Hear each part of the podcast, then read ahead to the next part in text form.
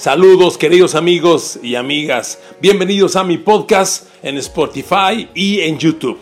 Aquí encontrarás el audio con mis opiniones personales de los puntos de vista sobre los temas que me gusta analizar, debatir y compartir contigo. Te agradezco que hayas entrado a ella y espero que la disfrutes. Te invito también a que me envíes tus opiniones y así tengamos un intercambio de puntos de vista.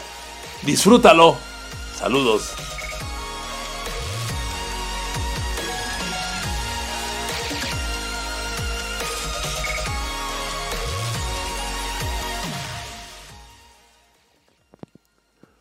Saludos queridos amigos, queridas amigas, bienvenidos a mi podcast, el podcast que sirve como previo de la jornada 2 de la NFL, bueno, jornada 2 que inició ya con el triunfo sorpresivo de los Tampa Bay Buccaneers sobre los, las Panteras de Carolina, las Carolina Panthers. Y miren amigos, déjenme hacer un paréntesis breve.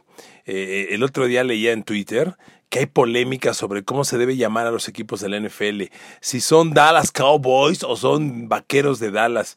Pues miren amigos, primero pues yo respeto lo que cada quien piense. Déjenme compartirles mi opinión. Los nombres de los equipos son marcas registradas. Y la marca registrada de una empresa pues es un nombre propio. Y las marcas registradas no se traducen. No hay traducción. Dallas Cowboys son Dallas Cowboys. Tampa Bay Buccaneers son Tampa Bay Buccaneers, aunque se traduzca a Bucaneros de Tampa Bay. Una marca registrada se respeta. Es como si a mí me dijeran Henry Garay. No, no, no. Me llamo Enrique Garay en español, en chino mandarín, en francés, en alemán, en lituano. Me llamo Enrique Garay, como usted. Las marcas registradas no se traducen.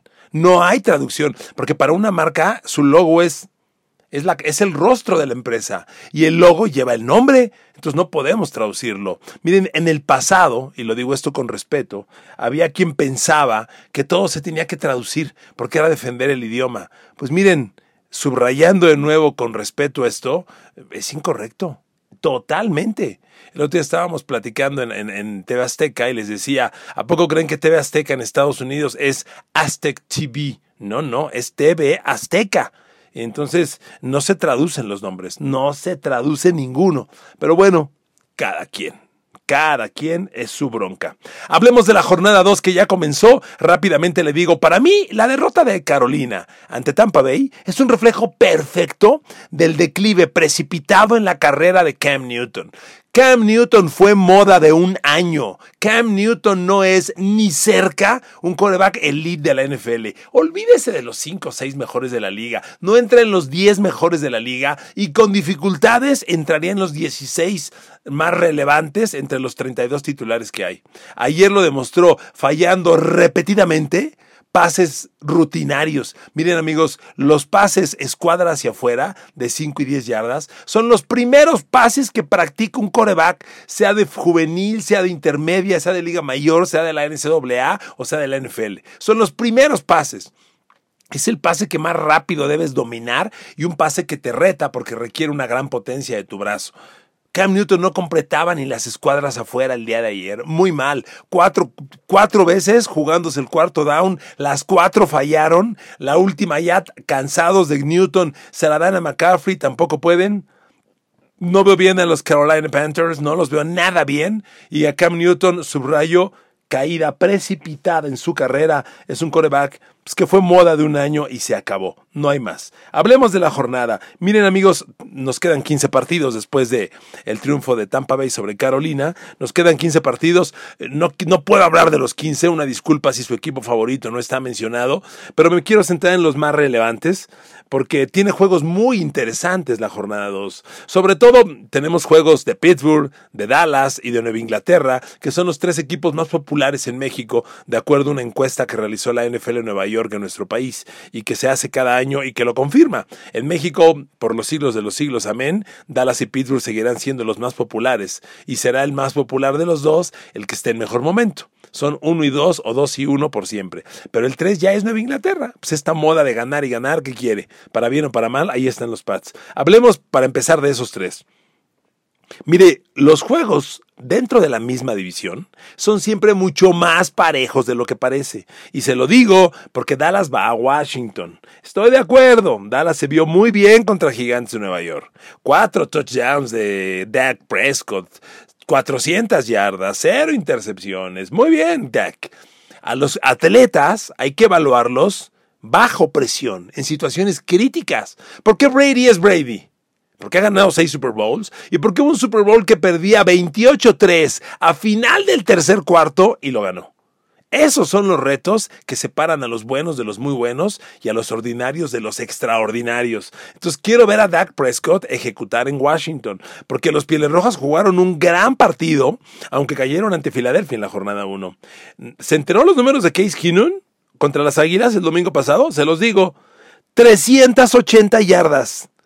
Tres touchdowns, cero intercepciones, 117 de rating. Oiga, tuvo números tan buenos o mejores que los de Carson Wentz. Y miren que Carson Wentz también dio un partidazo.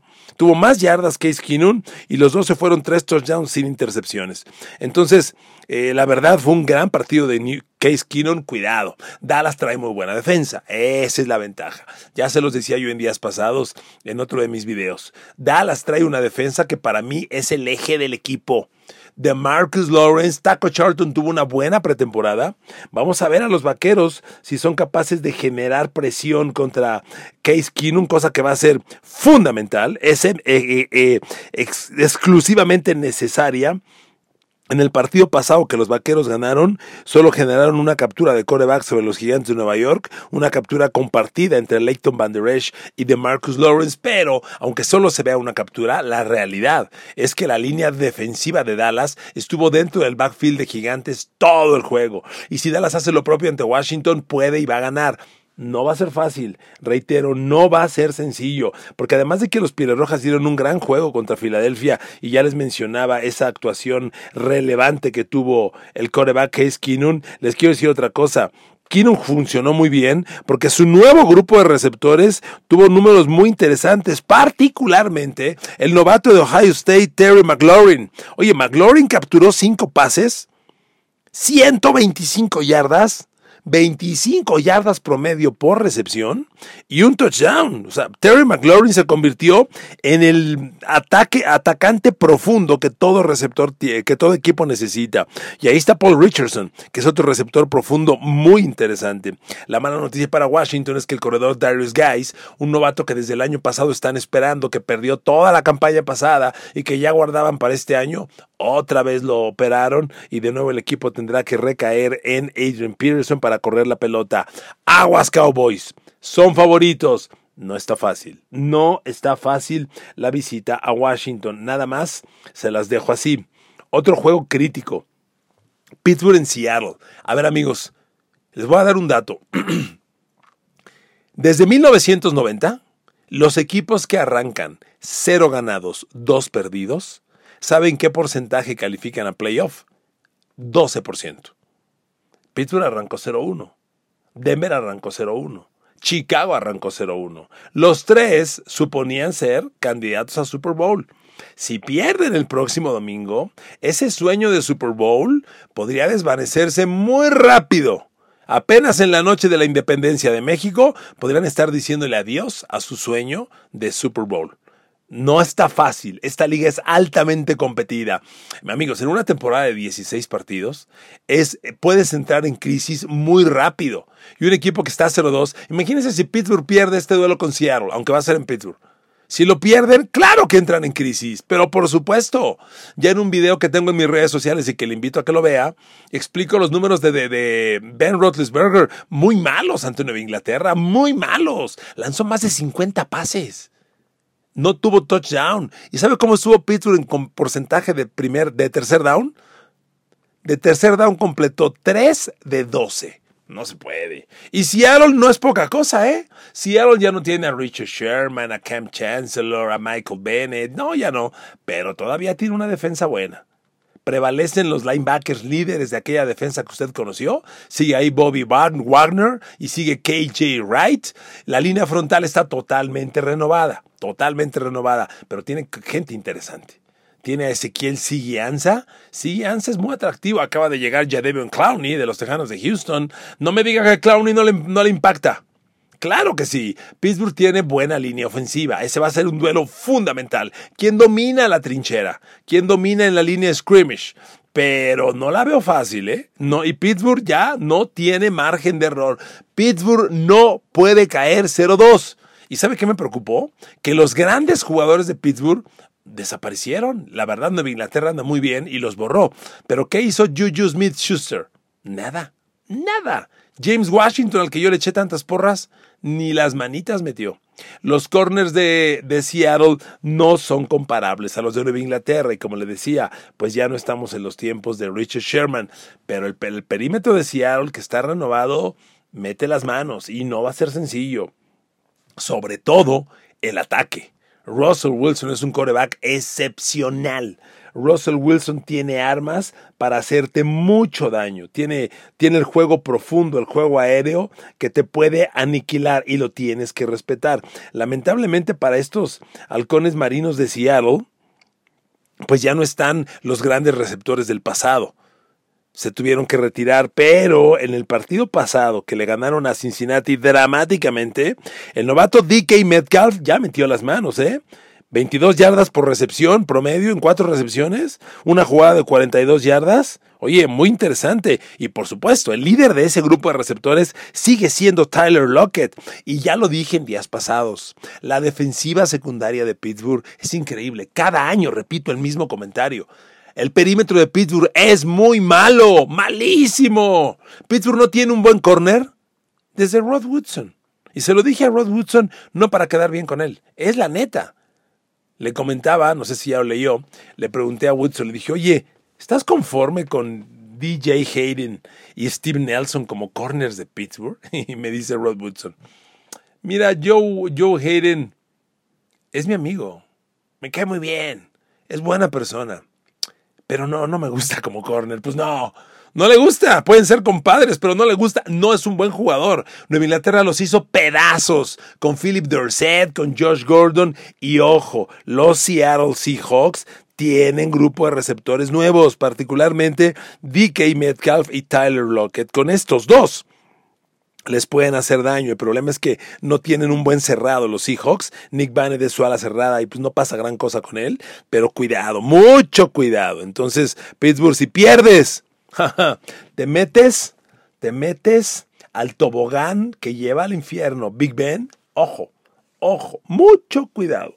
Y bueno, el tercer partido hablando de popularidad, porque, porque, es un juego totalmente desbalanceado, pues es el Nueva Inglaterra-Miami. Aquí eh, eh, eh, es este viernes, hoy que le estoy grabando este podcast en viernes, la NFL acaba de confirmar que no será colocado Antonio Brown en la lista de excepción del comisionado, una lista donde el comisionado se reserva a derecho propio activar o desactivar a cada jugador por problemas legales. Lo de Antonio Brown no lo considera así el comisionado, por tal razón es muy probable que Antonio Brown debute y estos delfines que yo no los entiendo. ¿Usted es fanático de los Dolphins? No lo dudo, ¿eh? Porque si usted tiene mi edad, cincuentón, a lo mejor creció como fan en los tiempos de Bob Greasy, de Larry Somka, de Nick Buniconti, de aquellos super delfines de los setentas, o probablemente creció en los ochentas con el inmejorable, incomparable Dan Marino, Mark Duper, Mark Clayton, eh, después la segunda generación de receptores que tuvo Marino, que tuvo ya Irving Fryer. Si creció con esos delfines, orgulloso fan, pues lo compadezco, porque es increíble que Miami no tiene un buen coreback desde entonces. Y por eso este año, increíblemente, lo dije yo desde arrancar la temporada, yo veo a los delfines obsesionados en ser el peor. Bueno, hoy confirmaron que quieren cambiar a Minka Fitzpatrick, su safety, que es de lo mejor que les queda en la defensa, toda vez que ya cambiaron a Kiko Alonso a los New Orleans Saints. Entonces, si ya se deshicieron de Kiko Alonso, de Kenny Stills, de su mejor tackle ofensivo que es la Remy Tonsil y lo mandaron a Houston, y ahora quieren cambiar a Minka Fitzpatrick, por Dios, pues que vendan el estadio, por favor, que se queden sin porristas. Mal Miami. Miami dice, quiero ser el peor porque quiero uno de los corebacks que vienen. Y como esta es liga de corebacks y Miami no tiene coreback desde Dan Marino, pues van o por Trevor Lawrence de Clemson si es que sale a la NFL tras su segundo año, o por Tua Tagovailoa de la Universidad de Alabama, o por Chris Fromm de los Bulldogs de Georgia, o por Justin Herbert de los Patos de Oregon, que son los grandes quarterbacks colegiales que llegarán a la NFL en abril del año que entra en el próximo draft. Entonces Nueva Inglaterra, bueno, ¿sabe cómo está en Las Vegas este partido? Nueva Inglaterra favorito por 20 puntos, 20. O sea, si usted apuesta a Nueva Inglaterra, Nueva Inglaterra tiene que ganar por 21 de diferencia para que usted gane la apuesta. Si gana por 20 o menos, usted pierde. ¿Eh? ¿Qué apostaría? ¿A que gana Paz por 21 o más? ¿O que puede perder Miami pero no pierde por más de 20? Es lo interesante de las apuestas. Me llama la atención lo de las apuestas. A mí sí me gusta. De repente le he metido billetito, ¿por qué no? Y pues sí, ¿para qué se lo digo? Me divierto.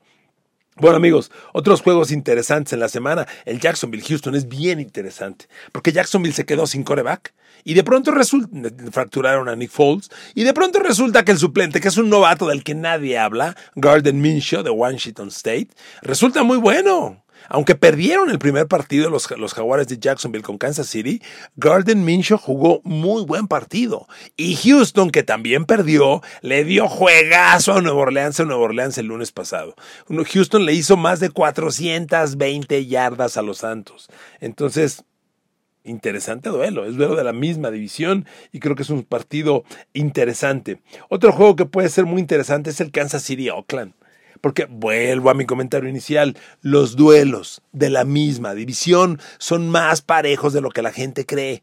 Y son rivales que se conocen. Y Oakland comenzó muy bien, le ganó a Denver, movió la pelota como nadie esperábamos. Derek Carr y esa pareja que soñaron todos con Antonio Brown y que nunca se dio, pero resulta que la logró con Tyrell Williams, el receptor que firmó en agencia libre de los Chargers y que tuvo un partidazo. Y el perímetro de Kansas City como el de Pittsburgh, es bastante malo, bastante malito. Los, los Kansas City Chiefs no tienen un, un, equipo que yo diga respetable. La defensa está en un proceso de cambio muy delicado.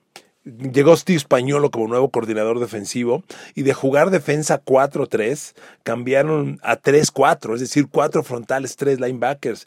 Y ese cambio no es cosa fácil, ¿eh? requiere personal nuevo. Por eso Kansas City se deshizo de D. Ford, eh, trajo a Frank Clark de los Halcones Marinos de Seattle como a la defensiva y es un mundo completamente nuevo. Además, recuerde que Kansas City va a estar sin Tyreek Hill. Tyreek Hill está fuera y como le decía, yo no le apuesto a sus corners. ¿Quiénes son los corners de Kansas City? Bashout Breland, un, un corner fracasado de los Pieles Rojas de Washington, y Chavarius Ward o Kendall Fuller no son gran cosa, por favor. la gran figura en el perímetro de los Chiefs supone ser Tyrone Matthew y, no es gran cosa. Entonces, es un partido peligroso para los halcones marinos de Seattle. Muy, perdón, para los jefes de Kansas City. Muy peligroso. Oakland es rival divisional y Oakland le sabe jugar fútbol americano y además el duelo se juega en Oakland. Así que atención. Otro duelo muy atractivo de la jornada, por el morbo que envuelve, es Nuevo Orleans visitando a los Carneros de Los Ángeles. Y es que amigos, recuerde que jugaron la final de la Conferencia Nacional por el pase al Super Bowl. Y recuerde la jugada, la interferencia de pase de Michael Robinson de los Carneros sobre Nuevo Orleans. ¿Quién es el receptor de los Santos? ¿Underwood? No estoy seguro pero es, esa interferencia que todos vimos, que nadie marcó y que provocó el cambio en la regla, ahora se revisan las interferencias, pues va a ser el tema. Pero los Santos van a los carneros y va a ser un juego bien interesante, porque los carneros Ganaron la semana pasada, digamos que ganaron pobremente a, las Carolina Panthers. Usted va a decir, ¿por qué estoy diciendo en español los nombres cuando acabo de decir que se pronuncia en inglés? Amigos, a veces la fuerza de la costumbre te mueve, pero subrayo, se tienen que decir en inglés. Bueno, Los Ángeles Rams eh, ganaron la semana pasada a las Carolina Panthers. Fue un juego muy cerrado, 30-27, pero ganar es ganar. Y, y, a pesar de todo, me parece que fue claramente superior el equipo de los Carneros. Eh, entonces va a ser muy interesante cómo se comporten ante la defensa, eh, cómo se comporta su defensa ante Drew Brees. Los carneros generaron 200 yardas por aire, muy poquitas. Jared Goff un touchdown, una intercepción de lagrimita, ¿eh? De hecho, Cam Newton con todo y sus broncas les hizo 239 yardas, aunque lo interceptaron una vez. La gran fortaleza de Carolina fue correr el balón, les corrió 127 yardas y vamos a ver si los Santos de Nueva Orleans con ese fenómeno llamado Elvin Kamara deciden atacar por tierra. Los Santos tienen un ataque bien poderoso. Los Carneros, su defensa es un arma menospreciada por muchos. Recuerda el Super Bowl. Quien mantuvo vivo a los Rams hasta el final fue la defensa. Hágale caso a Corey Littleton, hágale caso, bueno, a Aaron Donald.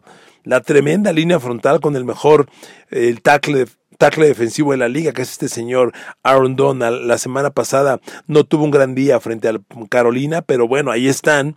Y yo siento que los Santos de Nueva Orleans si bien su partido ofensivamente fue una maravilla en contra de los Tejanos de Houston, el tema de la defensa hay que llamar la atención. A ver, ahí le van los números que le hizo Tejanos a la defensa de Nueva Orleans. Fueron 180 yardas por tierra y 234 yardas por aire. Houston le hizo más de 500 yardas totales a los Santos. Es una locura. Lo que pasa es que el maestro Drew Brees, que es un histórico, que es un Hall of Famer, tuvo 370 yardas por aire y, por supuesto, esa serie ofensiva final que preparó el gol de campo de la victoria. Aunque los Santos, los Saints, también corrieron para 148 yardas. Entonces, Ojo amigos, que va a ser un partido bien interesante el, Los Ángeles Rams contra los New Orleans Saints. Es un juego que envuelve ese morbo por lo del año pasado. Le deseo que disfrute la jornada. Le recuerdo que en Azteca 7 estamos en vivo desde las 11.55 de la mañana por Azteca 7 con mis compañeros, con la güera Inés Sainz, con el Juaco Coach Castillo, con Pablo Der Rubens, con Lalo Ruiz y con el Peter Domínguez y su servidor Enrique Garay. Este es mi podcast. Le mando un abrazo. Disfrute la jornada 3 y divulgue el podcast, ¿no? Écheme la mano. Quiero que lo escuche más y más y más gente.